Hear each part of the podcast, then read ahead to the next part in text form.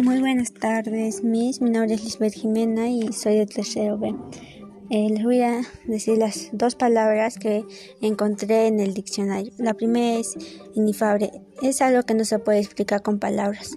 La segunda es amolar. Molestar o fastidiar insistentemente. Muchas gracias, Miss.